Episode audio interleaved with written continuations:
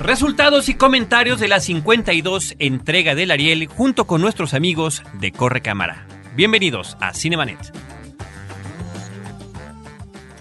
El cine se ve, pero también se escucha. Se vive, se percibe, se comparte. Cinemanet comienza. Carlos del Río y Roberto Ortiz en cabina. www.frecuenciacero.com.mx es nuestro portal principal. Este es el programa dedicado al mundo cinematográfico desde hace más de 400 episodios. Yo soy Carlos del Río, los saludo y por supuesto presento a Roberto Ortiz. Pues uh, estamos aquí de nueva cuenta, Carlos, cuando dices 400 episodios, pareciera que venimos de la era de las cavernas y que hemos tenido una evolución eficaz en los últimos tiempos. A mí me da mucho gusto que en esta ocasión tendremos a dos amigos, un amigo tuyo, Carlos, escritor, crítico de cine, y yo también creo que me honro en decir que va a estar por otro lado un amigo al que aprecio. Se trata por una parte de Hugo Lara Chávez, que eh, el día de hoy lo presento primero que nada como fundador del proyecto Corre Cámara, otro esfuerzo de promoción cinematográfica en este país a través de la Internet, un espacio particularmente diseñado para el cine mexicano, noticias del cine mexicano, una base de datos sobre nuestra cinematografía, pero que también está incidiendo con críticas cinematográficas sobre lo que se estrena en cartelera. Hugo Lara es investigador y crítico cinematográfico, cuenta a la fecha con solamente cuatro libros publicados y eh, además, entre muchas otras cosas, es colaborador de la revista Cinemanía. Desde que empezó, además, ¿verdad, Hugo? Desde el número 3, así que soy de los veteranos. De, de los veteranos. Yo creo que el más veterano. Veteranos diagonal hoy, sobrevivientes.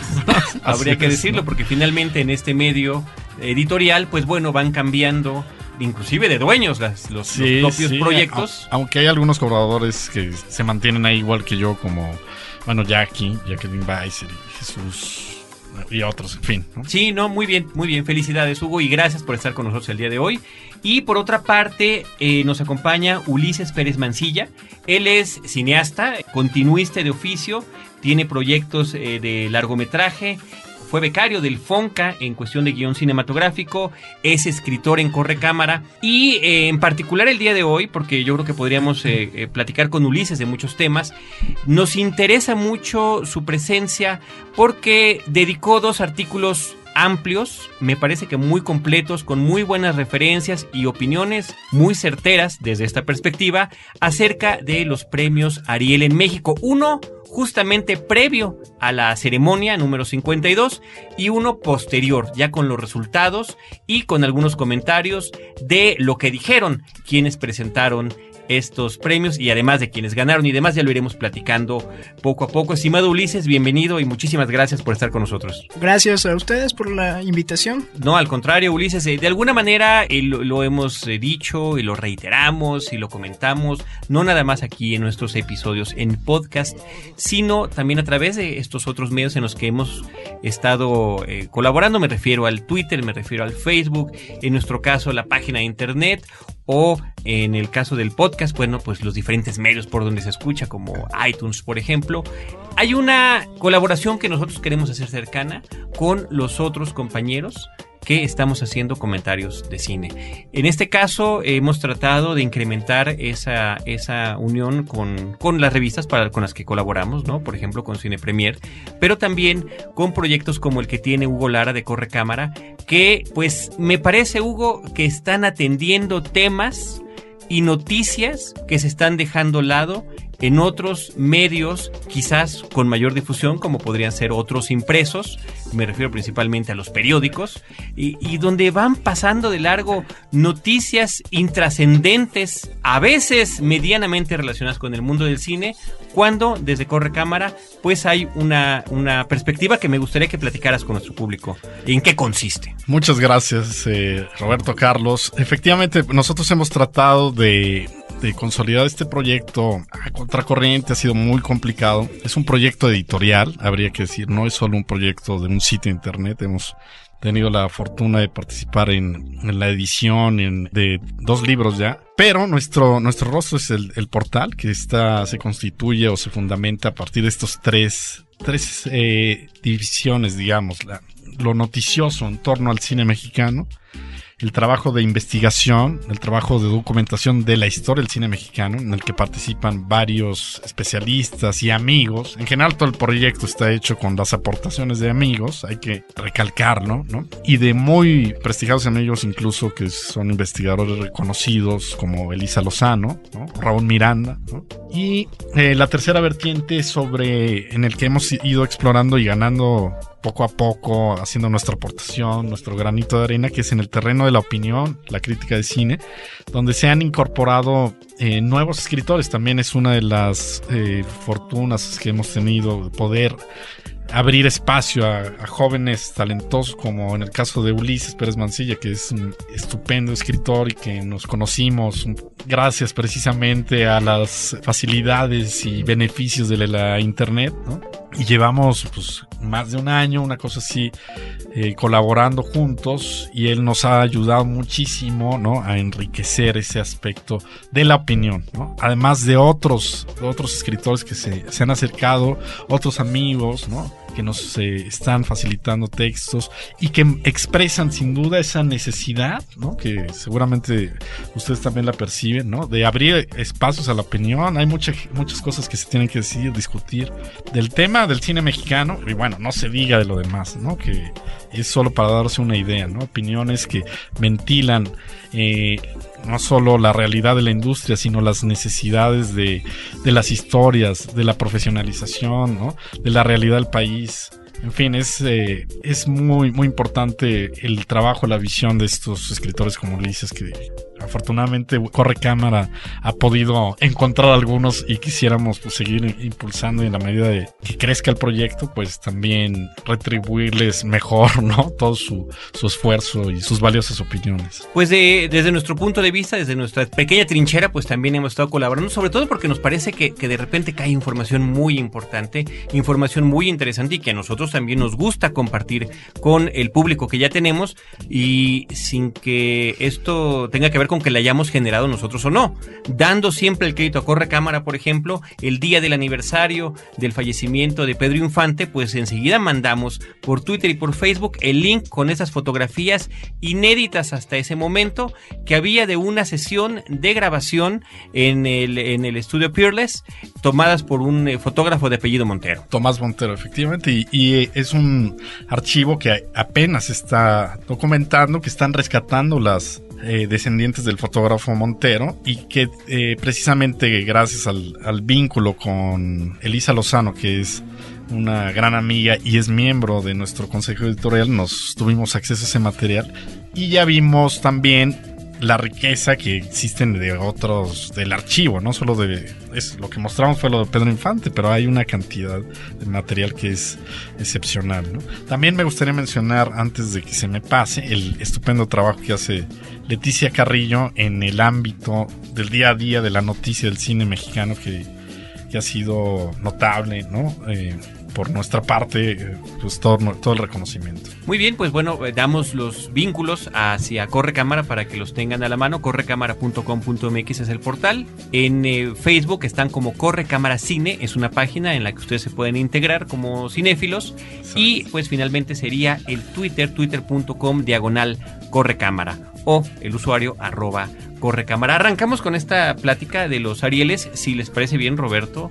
Hugo, Ulises y estimado público con los resultados de lo que fue la entrega número 52 del Ariel en México que en esta ocasión se llevó a cabo en la sala Nezahualcóyotl del Centro Cultural Universitario de la Universidad Nacional Autónoma de México un martes 13 de abril del 2010. Eh, cinco días sin hora se alzó como la gran ganadora, tal vez era un poco previsible para algunos. Siete premios son eh, mejor película, mejor actor, Fernando Luján, mejor coactuación femenina, Angelina Peláez, mejor ópera prima, mejor guion original, mejor música original y mejor maquillaje. Después de cinco días sin hora, la película que ganó más Arieles fue Backyard, El Traspatio, de Carlos Carrera, que se lleva el premio a Mejor Dirección. Mejor Actriz, Azur Ságada, Mejor Fotografía de Martín Boeje y Everardo González y Mejor Diseño de Arte y sonido. Después viene la película Conozca la cabeza de Juan Pérez, otra ópera prima que se llevó cuatro premios. Mejor coactuación masculina de José Cefami, mejor vestuario, mejores efectos especiales y mejores efectos visuales. La película Norteado, de la que teníamos eh, muchas expectativas, se llevó solamente un premio Ariel, independientemente de que se ha llevado muchísimos premios internacionales, pero muchísimos premios nacionales e internacionales. Únicamente se lleva el premio a mejor edición y bueno, habría que mencionar la podríamos pensar que esta es la película desdeñada por la Academia, pero la lista es un poco larga. La otra podría ser Corazón del Tiempo, que de sus cinco nominaciones, además de las principales que incluían mejor película, mejor director, mejor guion original, pues se llevó absolutamente nada. Después, eh, el premio de mejor película iberoamericana, El secreto de sus ojos, la película argentina. Y en las eh, otras categorías, donde ahora sí que hasta nosotros que estamos viendo cine constantemente desconocemos los trabajos, el mejor documental fue para Flores para el Soldado, mejor corto documental, solo pase la persona que se va a retratar, mejor corto animado, Jaulas y mejor corto de ficción, la canción de los niños muertos. No sé si quieras agregar algo, Roberto Ortiz. Bueno, agregar que hubo dos uh, Arieles de Oro, son los uh, premios honorarios que en este caso se dieron por un lado a la Cineteca Nacional por su trabajo de preservación del acervo fílmico mexicano durante muchos años y el otro Ariel fue a una figura del cine que es Felipe Casals por su trayectoria, supongo porque si nosotros revisamos sus películas de este siglo son verdaderos horrores. Aquí yo creo que el Ariel de Oro se le da a la trayectoria de un cineasta que hizo eh, algunas películas importantes, sobre todo en la década de los 80. 60 y principios de los 80. 70 y principios de los 80, sí.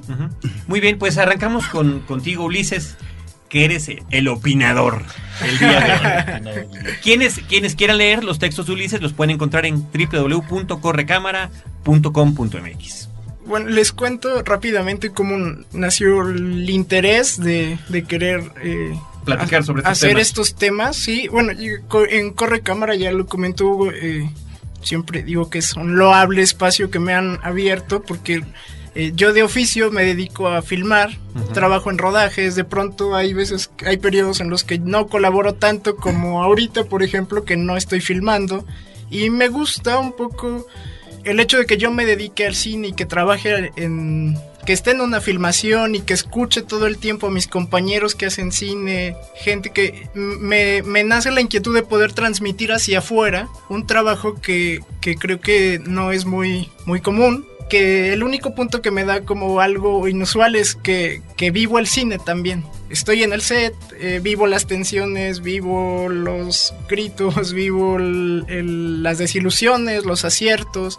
Y me gusta un poco, eh, la idea con, con Hugo era empezar a escribir crónicas de rodaje a mí me toca estar sentado junto con el director, hombro a hombro, entonces de ahí nació la inquietud, pero bueno, para no irme muy lejos, lo de los Arieles, mucho antes de que se dieran las nominaciones, chequé que justamente el, escándalo que hizo Jiménez Cacho, yo así lo llamo, el del año el pasado, del año pasado él se quejó por el proceder de la academia, pero en aquel entonces tuvo una repercusión mediática enorme, le, abrieron los micrófonos en la tele, se los abrió Aristegui. Perdón, pero cuenta por favor cuál fue esa queja de Jiménez Cacho. La queja de Jiménez Cacho era que no estaba nominado para mejor actor por Arráncame la vida, cuando es un señor que además, al igual que Damián Alcázar, ha ganado más de un Ariel, ¿no? Y ha estado nominado las veces que ha tenido que estar nominado al Ariel. Y entonces yo, yo escribí. ¿Qué más quiere? Arráncame la vida es una película a lo largo, pues muy mediano. ¿No? O sea, tenía que estar nominado para lo que estuvo nominada, grandes vestuarios, grandes escenarios, una bonita foto, pero en el fondo había trabajos más valiosos ese el año pasado, ¿no? Creo que Desierto Adentro, Ley Tajo. Entonces, el señor se quejó y mediáticamente hubo una repercusión. Le, digo. Porque además es alguien muy famoso. Ahora, te diré que habemos quienes desde antes de que él se quejara, que además se quejó desde la plataforma del Auditor Nacional, que fue donde se llevaron a cabo el año pasado los Arieles, eh, cuando le tocó presentar algunos premios, es cuando hizo esta queja. Pero yo diría como cinéfilo que desde antes yo sí me había quejado también porque me parece que en este caso también era importante su participación como actor en esta película y destacaba dentro de, lo que tiene que ver, claro, es una opinión más, la que yo estoy dando. Y ahí yo, yo haría otra pequeña observación, que nunca sé de qué depende, a ver si tú nos puedes platicar. Normalmente son ternas las que se manejan en los Arieles, pero pues de vez en cuando, y pasó también este año, hay categorías en las que se abre un cuarto, este, una cuarta persona que pueda competir. Tal vez pudo haber pasado eso, ¿no? Pero bueno, regresamos a, a tu reseña. Y bueno, causó repercusión y llevó justamente sí pasó algo gracias a, a, a, esta voz de Jiménez Cacho y es que la academia modificó la forma en que elegía a sus nominados. Con anterioridad lo que hacían es que un comité pequeño de los miembros activos, el secretario, el tesorero, eran quienes nominaban las películas, ¿no? Nada más. Un pequeño comité que era la academia y ellos nominaban las películas. Después del Jiménez Cachogate.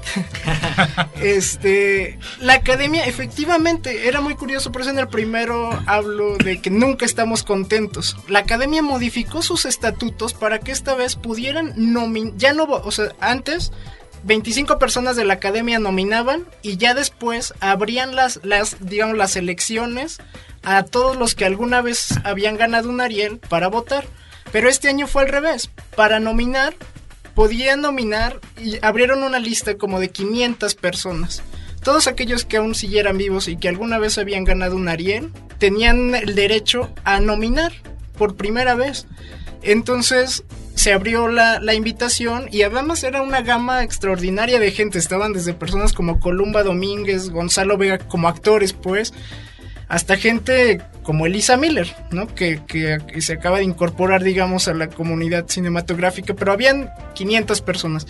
Y de pronto dan el comité de, de esas 500 personas, solo respondieron 70. 70 de las cuales, por supuesto, estaban los 25 que siempre nominan. Claro.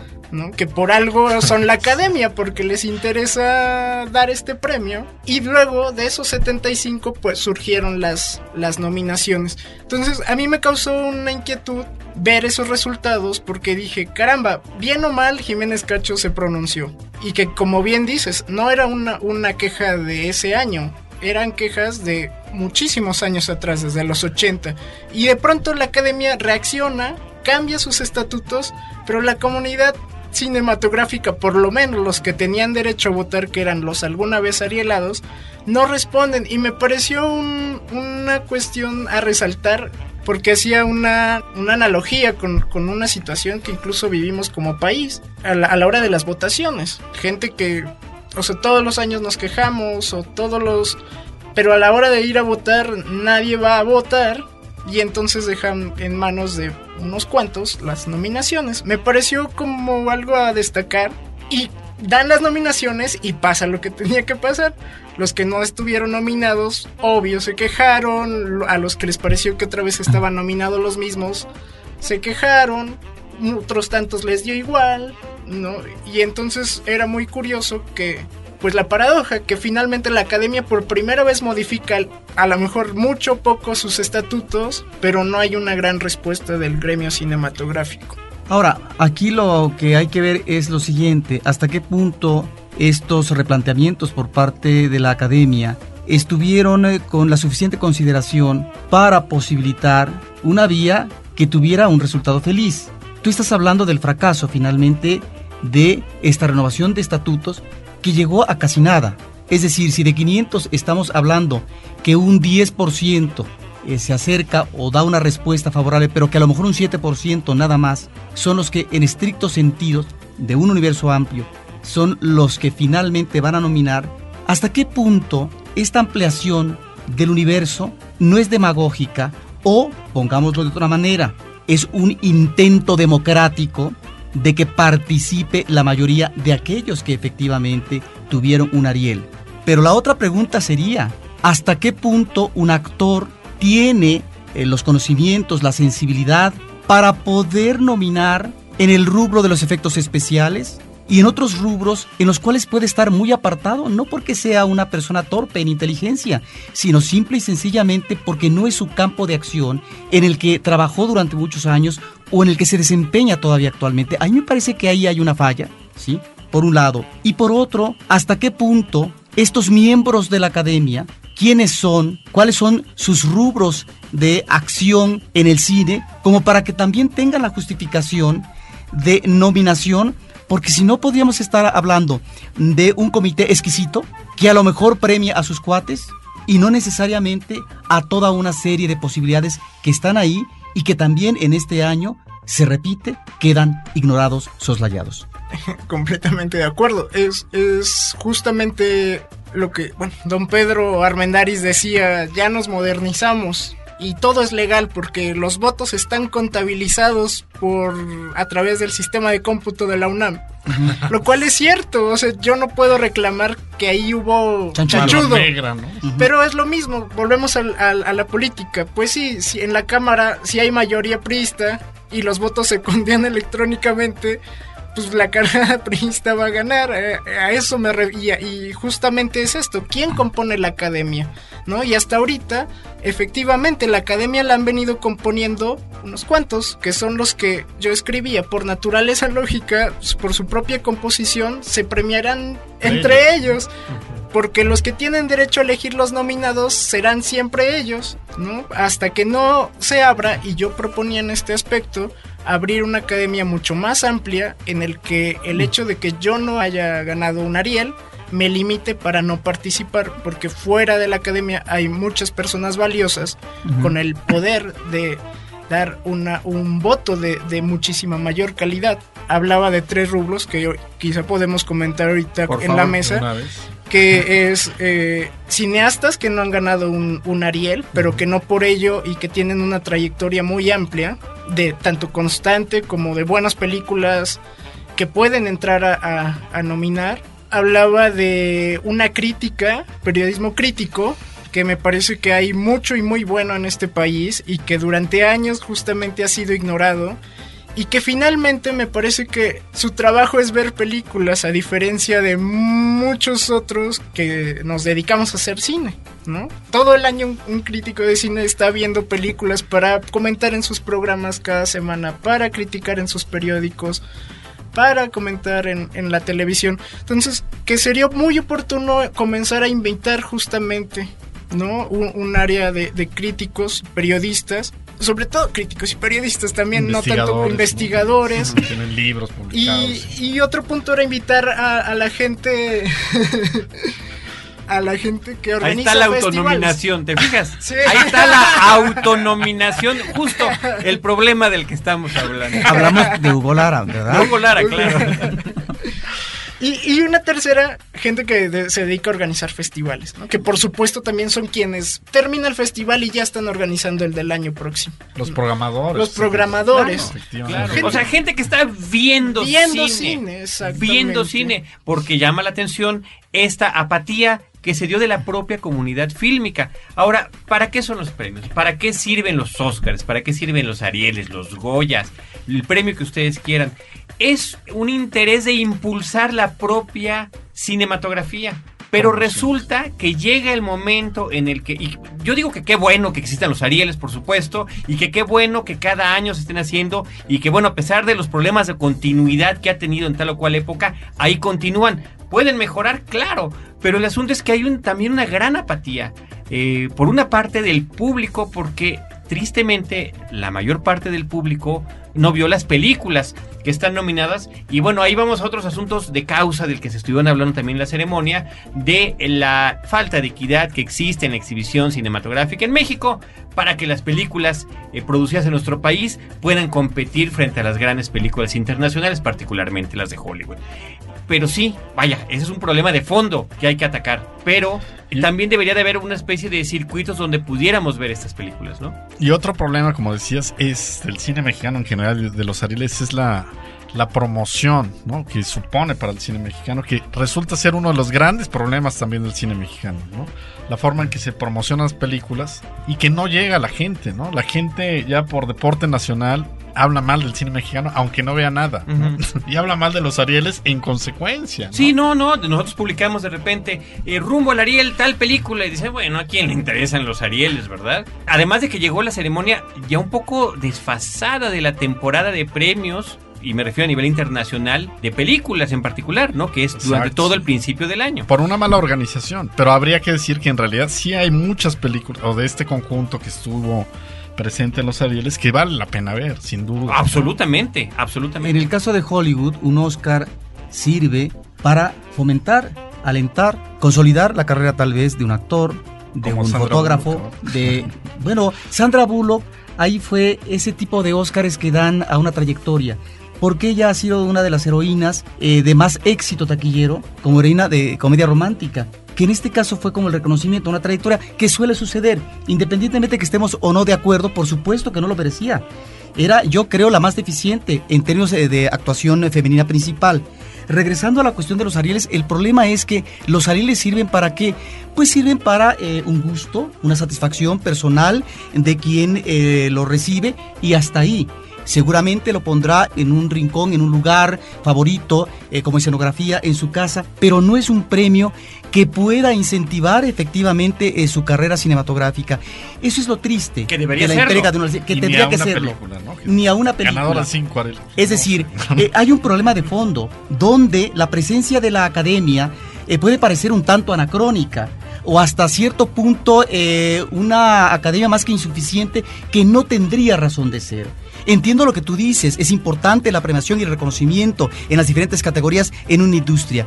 El problema en este país es que no hay industria de cine, hay producción de películas, que por cierto la mayor parte de ellas se quedan en un cuello de botella eh, rezagadas y no pasan a la exhibición fílmica porque no se interesan para que estas películas se compren y finalmente aterricen. Pero el problema mayor cuando aterrizan en la exhibición finalmente son películas que duran una semana, dos y si bien le va hasta una tercera semana. Las películas en ese sentido no recuperan a veces ni siquiera el costo de producción a no ser otras ventanas de exhibición. De tal manera que eh, sí estamos ante una contradicción con respecto a la razón de ser de la academia. Porque ni siquiera ya hablando de un conflicto del cine mexicano como producción, distribución y exhibición, cuando menos pensaría yo que los Arieles sirvieran para que las películas mexicanas, estas películas que el grueso del público que le interesa ver cine mexicano no pudo ver, que tuvieran una segunda corrida en ciertos circuitos, posiblemente, mejor dicho, no en las salas comerciales porque son películas de estreno, pero en circuitos eh, culturales o alternativos. Y ahí sí creo que podrían incidir instituciones y demás organismos, como de hecho lo ha hecho recientemente, perdón por la redundancia en el término, la Filmoteca de la UNAM, que después de que las películas eh, reciben Arieles, exhibe en sus salas eh, cinematográficas estas películas para compensar un poco o para que cierto público las pueda ver. Hay entonces una contradicción de fondo que mientras no se resuelva, me parece que la entrega de los Arieles resulta un tanto artificiosa. Cinemanet está de intermedio. Regresamos en un instante. Apaga la luz y escucha. Testigos del Crimen, un podcast de frecuencia cero, porque la realidad puede ser aterradora. www.frecuenciacero.com.mx Ahora, diseñar y hospedar su página web será cosa de niños. En tan solo cinco pasos, hágalo usted mismo sin ser un experto en Internet. Ingrese a suempresa.com y active ahora mismo su plan.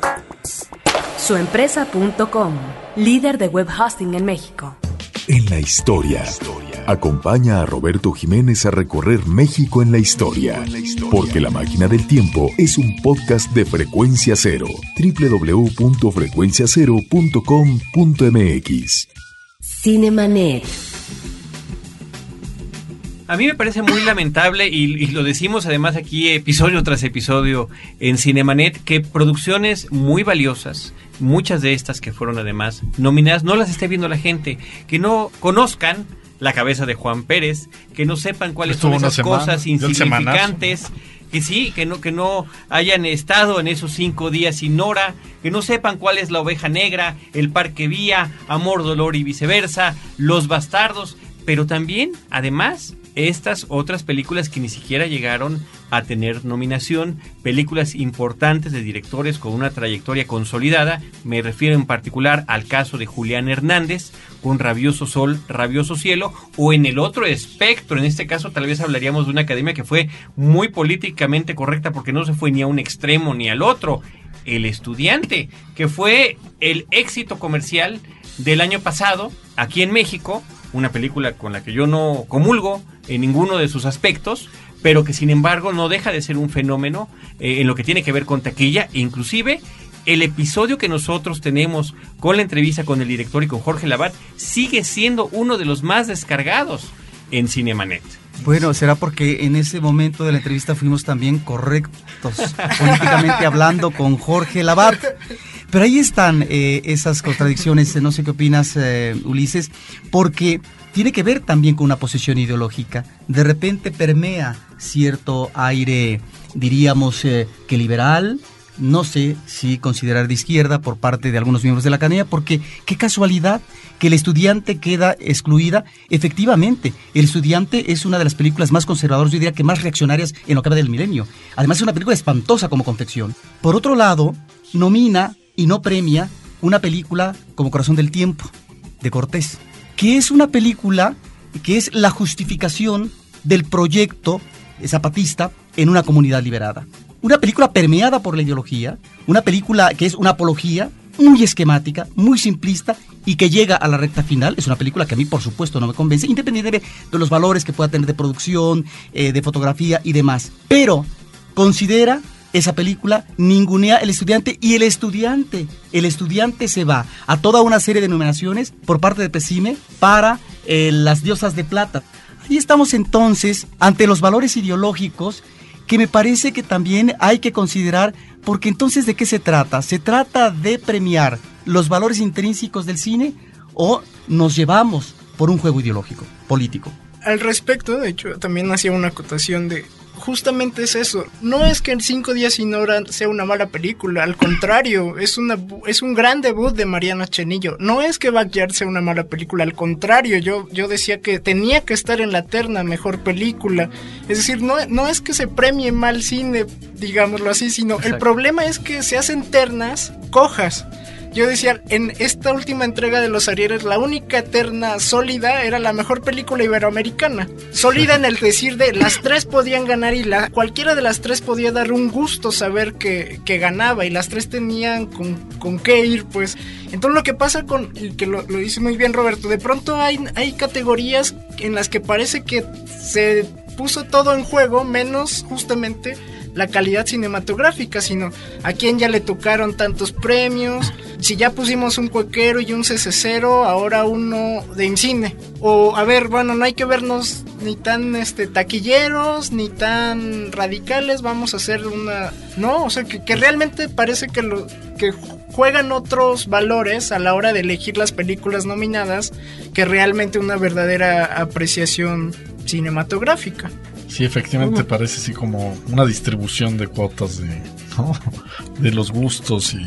Yo decía, es muy chistoso, por ejemplo, que dejen fuera Backyard, el traspatio, ¿no? Que, que además estaba avalada por muchas nominaciones que por casi casi... Que la dejen fuera de la, de la categoría, de, mejor película. de mejor película. O sea, no estaba nominada como mejor película, entonces, pero sí gana su director. No está, de hecho, lo más usual siempre en estas entregas de premio es dejar fuera a un director, que es lo que pasó con Rigo, Rigo Castañeda de Norteado, que su película estaba nominada para mejor película, pero él no como director, y meter otro director, pues de más peso, de más trayectoria. Eso hacen mucho los Oscars, por ejemplo. Pero nunca había ocurrido que gane un director sin una película nominada.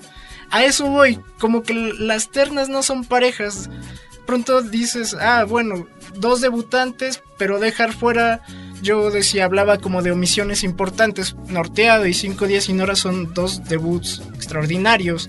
Y era una gran terna, mejor ópera prima. Y yo incluiría Conozca la cabeza de Juan Y Conozca la cabeza, que así fue. Definitivamente. Fue, la, la, terna a, las mejores óperas primas. Pero yo peleaba un poco que si ya tendríamos una, una categoría, una mejor película tratar justamente de eso, de que el Ariel de pronto consolide carreras de cineastas que es tan difícil hacer una película en México. Y que hacer la segunda es todavía más difícil. Que hacer la segunda es todavía más difícil. Entonces de pronto quedaron muchos directores que no debían estar nominados solo porque fuera su segunda película, sino porque tenían películas como, digamos, había una continuidad de filmografías, había un reforzamiento e, en, su trabajo, no hablo de Amat Escalante, que a mi gusto me, Los Bastardos. Los Bastardos, ¿no? Que me parecía incluso una película mucho más transgresora de forma y contenido que, que Norteado, por ejemplo ¿O qué Eh, mayor transgresión que la película de Julián Hernández? O la película de Julián Hernández, que eh, es un punto de vista personal, pero aún así me parece que es uno de los mejores cineastas en México. Nos guste su, su realización o no, pero, pero tiene un discurso formal, vamos. No es el ABC del cine que pegó bien, bonito y se contó la historia y vamos a la que sigue, sino hay un interés por trascender, transgredir, por modificar el lenguaje cinematográfico. Eso no se está premiando en la academia. Bueno, ahí me parece que hay esa ausencia fundamental en la película de Julián Hernández. ¿Por qué? Es una película que efectivamente eh, es para cierto público nada más. Y esto lo digo no por la temática eh, que está abordando, que es eh, la temática homosexual, sino porque es una película muy larga. Es una película que difícilmente eh, va a aguantar el público. Y lo digo porque eh, cuando estuvimos en, ah, en la presentación con el director, el productor y su equipo de trabajo en el Festival de Guadalajara el año pasado, bueno, medio público se salió, ¿sí?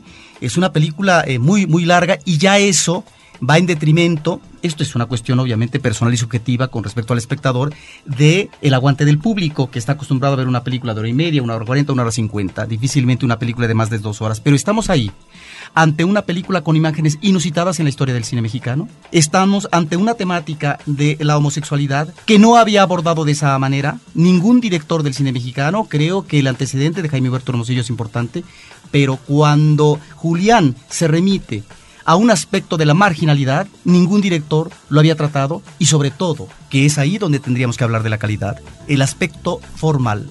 Posiblemente en el caso de Julián Hernández eh, estemos ante uno de los directores que mejor filman a sus personajes, a sus espacios, eh, digamos, de escena. Hay ahí pues una gran ausencia que me llama mucho la atención y que me parece que ahí, por una cuestión de prejuicio, por una cuestión de ignorancia, de repente eh, los miembros del jurado no consideran. Pero también hay otras cosas que yo no, no, no entiendo muy bien. ¿Por qué en esta ocasión eh, no se considera guion adaptado? ¿Era por una cuestión eh, de la categoría desierta o simplemente porque se les ocurrió que no venía al caso? Cuando finalmente me parece que son dos rubros diferentes entre el guion original, una historia escrita específicamente para cine y otra que es eh, la adaptación. Por otra parte, ¿Cómo considerar este rezago a veces de los jóvenes valores tan solo en el rubro de la actuación? Hace muchos años existía, digamos, como joven promesas, es decir, lo que era la revelación, la revelación en este caso juvenil. No existe ya esto. No sé si tendría razón de ser.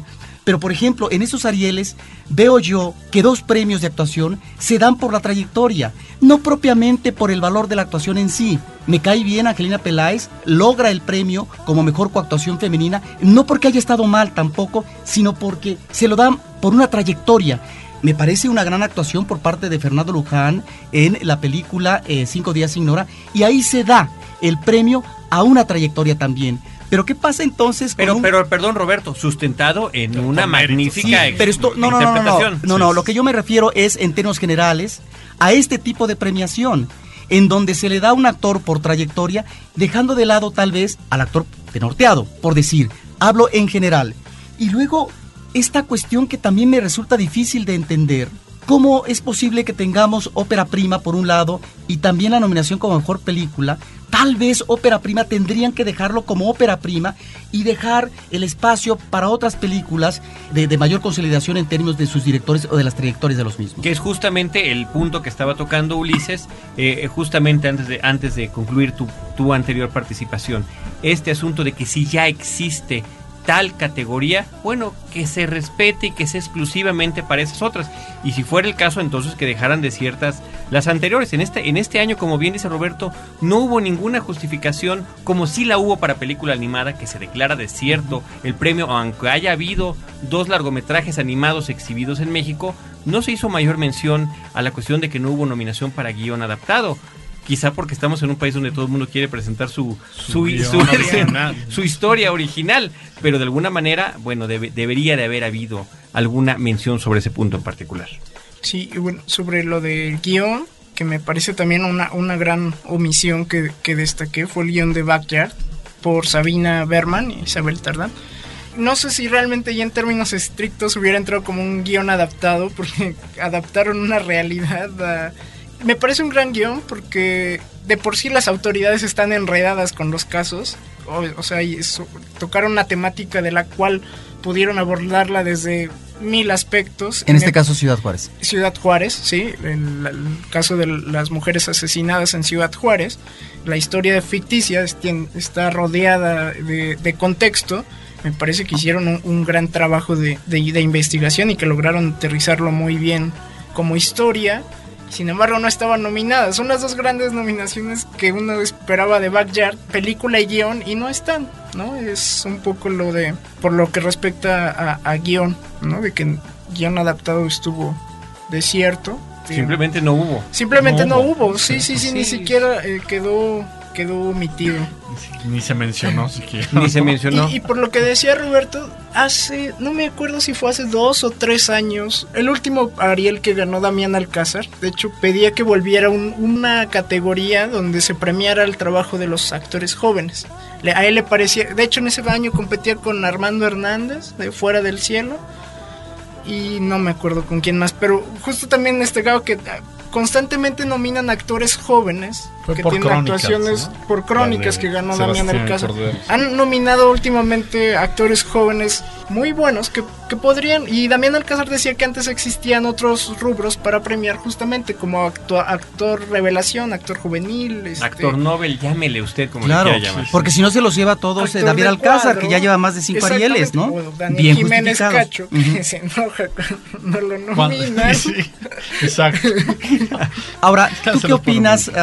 Ulises, con respecto a dos partes eh, discursivas de el director, el presidente de la Asamblea, eh, Pedro Armendáriz, que dijo que habría que convocar y que próximamente, más pronto que tarde, a la comunidad cinematográfica para crear una nueva ley o, entendería yo, reformar la ley cinematográfica, porque en este país el público no se ve su propio cine.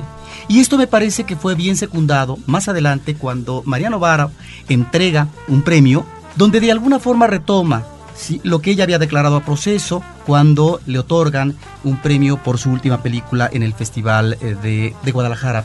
De tal manera que Mariano Varo dice, en eh, otras industrias nacionales, no solamente en Europa, pongamos los ojos en América Latina, en Sudamérica, cuando negociaron sus tratados de libre comercio internacional, pusieron énfasis y protegieron a sus cinematografías.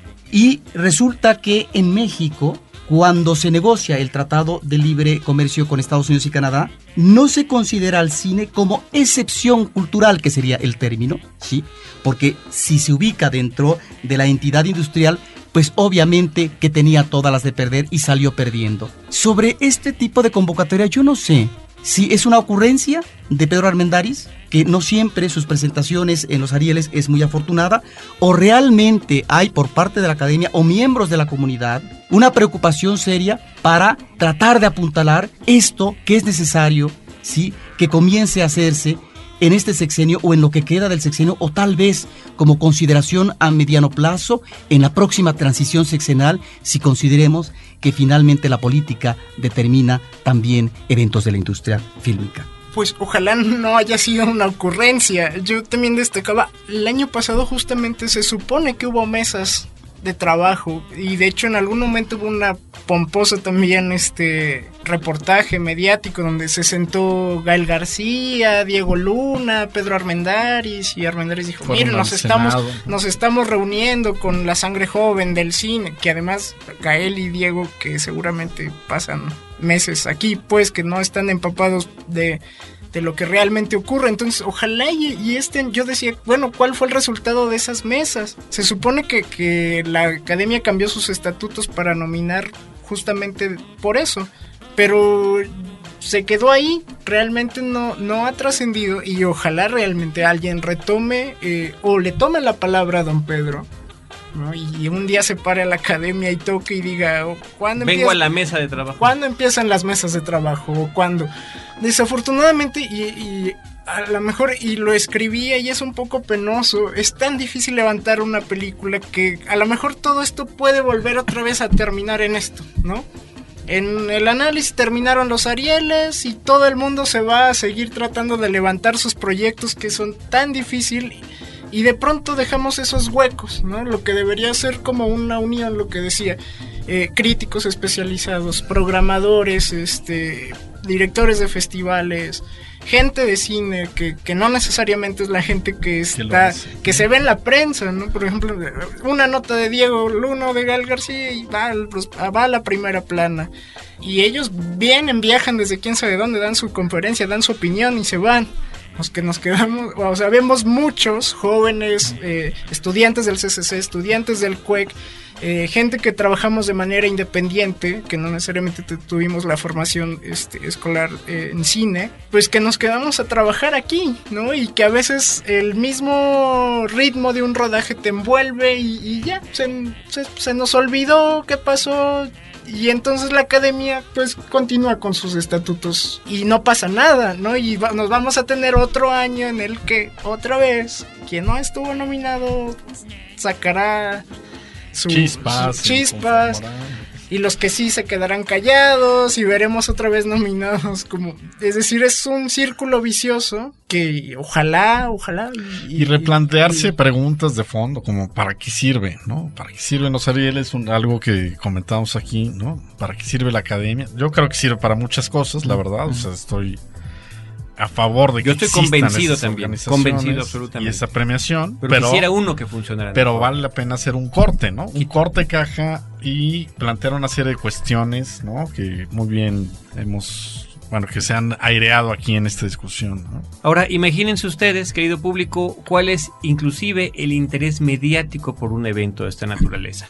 Hablemos de la experiencia que hemos tenido aquí en Cinemanet en las últimas tres entregas de los Arieles, diríamos en los últimos dos años. En la entrega número 50, hace un par de años, pues estábamos todavía en el Instituto Mexicano de la Radio.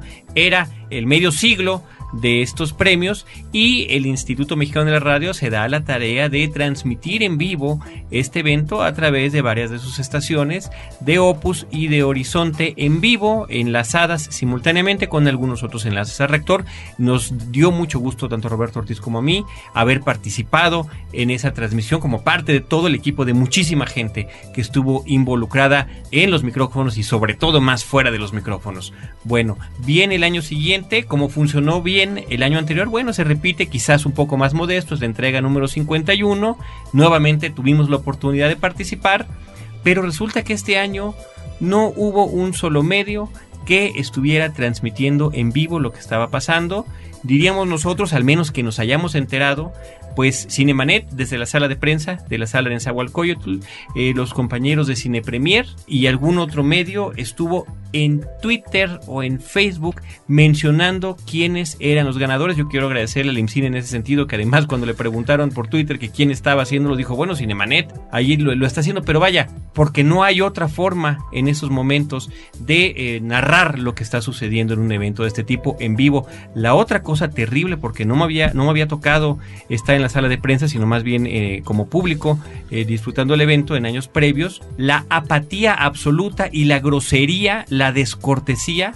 descarada de la prensa hacia los ganadores. Hay un espacio donde que está destinado para que el ganador vaya, platique con la prensa, le hagan preguntas, pero como al mismo tiempo estaban escuchando los, la ceremonia en vivo desde una pantalla, les gritaban que se callaran. Además, a los primeros que les toca ir, bueno, son a los menos conocidos, ganadores de cortometraje, de ficción animado y documental, e inclusive a los ganadores eh, neoleoneses que llegaban contentísimos con su Ariel, la mejor documental, se empiezan a presentar, yo soy tal, yo soy tal, y cállense, queremos el audio de la ceremonia. Y literalmente los corrieron. Hasta que llegó a tal punto que los anfitriones que estaban allí para entregar el micrófono a los que ganaban, recibían el micrófono y enseguida alguien de la prensa gritaba, sin micrófono para la foto. Devolvían el micrófono y lo único que hacían era posar exclusivamente. Solamente eh, a Mariana Chenillo, después de su segundo Ariel, le preguntaron preguntas muy serias, ¿no? Como esta de, Mariana, ¿crees llevarte el tercero?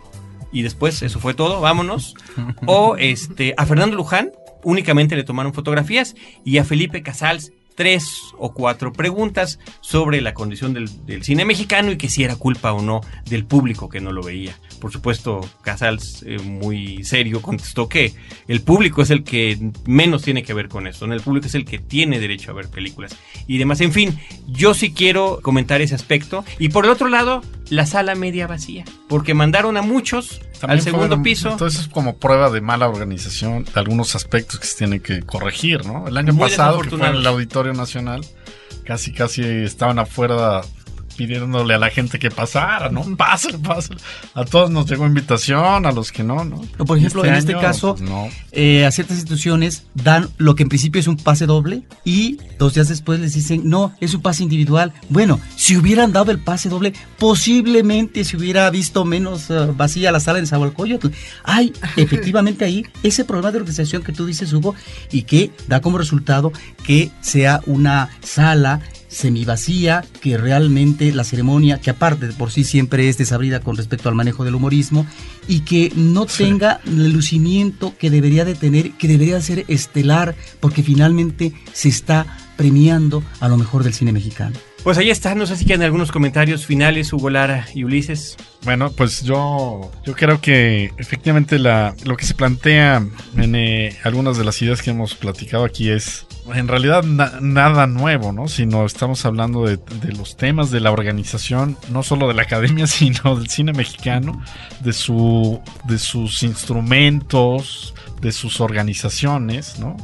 Organizaciones que pueden ser más importantes de lo que son ahora como la academia, ¿no? Que sí cumple una función, pero habría, habría que, darle una revisada, una, un nuevo giro, ¿no? A su organización y a la función, incluso el premio mismo del Ariel. Comentábamos de ese desdén, por un lado, de los lectores, de los de la misma comunidad del cine, ¿no? Eh, y, y podemos remontarnos a una cantidad de historias que dan cuenta de ello. El hecho de que ustedes recordaran estas películas como Mezcal y Las Vueltas del Citrio que fueron premiadas antes, mucho antes de estrenarse y era un enigma para mucha gente, ¿no? La razón de cómo habían llegado a, obtenerse, a, a entregársele esos premios, ¿no? Y ya cuando se estrenaron, bueno, pues el Ariel no había servido ni para promocionarlas ni para nada, ¿no? y de pronto, bueno, se recomponen algunos aspectos, pero se vuelven a abrir otros, otros hoyos, ¿no? Y entonces así nos la pasamos, tapando y destapando y, creo que cada quien en, en el espacio que estamos ocupando, la gente que está en la academia, pues tiene mucho que hacer, ¿no? Ulises. Nada mejor que tomarle la palabra a don Pedro Armendáriz. Ojalá quien nos esté escuchando, quien nos lea, compañeros de la comunidad cinematográfica, pues que no quede en esto. Probablemente habrá opiniones que digan, ah, qué frivolidad estar hablando sobre la academia y los Arieles y ya, ya acabó, ¿no? Ya pasó de... Justamente el punto es no quedarnos en eso. Sí, la ceremonia, yo lo decía, los premios son eso, es, es irrealidad, es vestir bonito, pasar una noche con los amigos, escuchar palabras de agradecimiento que van desde los familiares, los que ayudaron a levantar la película. Al final es eso, ¿no? En realidad una entrega de premios es, es eso. Y siempre habrá quien nos guste, quien gane y quien no nos guste. Pero lo que se puso en la mesa y lo que se está poniendo ahorita a, a discusión es justamente eso, trascender eh, esta aparente frivolidad que hay detrás de una entrega de premios y hacer valer lo que también estoy completamente de acuerdo con, con ustedes, que sí, la academia sirve para. O sea, no es ninguno de estos artículos ni lo que hemos dicho es desdeñarla, ni simplemente es tratar de, de promover que ahí está y que si se tiene que transformar, hay que transformarla y que cualquier voz que tenga la intención de hacerlo eh, debería pronunciarse. Y debería ser escuchada. Y desde, desde esta parte, pues bueno, por supuesto que nos interesa, nos seguirán interesando y por eso es que hemos estado año con año cubriendo este tipo de eventos. Yo quiero agradecerle a los compañeros y amigos de Corre Cámara, eh, Ulises Pérez Mancilla y Hugo Lara Chávez, que nos hayan acompañado el día de hoy. Gracias, Gracias. Gracias a usted por la, por la invitación, Carlos y Roberto. Desde estos micrófonos queremos agradecer a nuestro equipo de producción, a Abel Cobos en la producción en cabina, también la producción también de Paulina Villavicencio y de Celeste North. Y desde aquí, Roberto Ortiz y un servidor Carlos del Río, los esperamos en el próximo episodio con Cine, Cine y más Cine.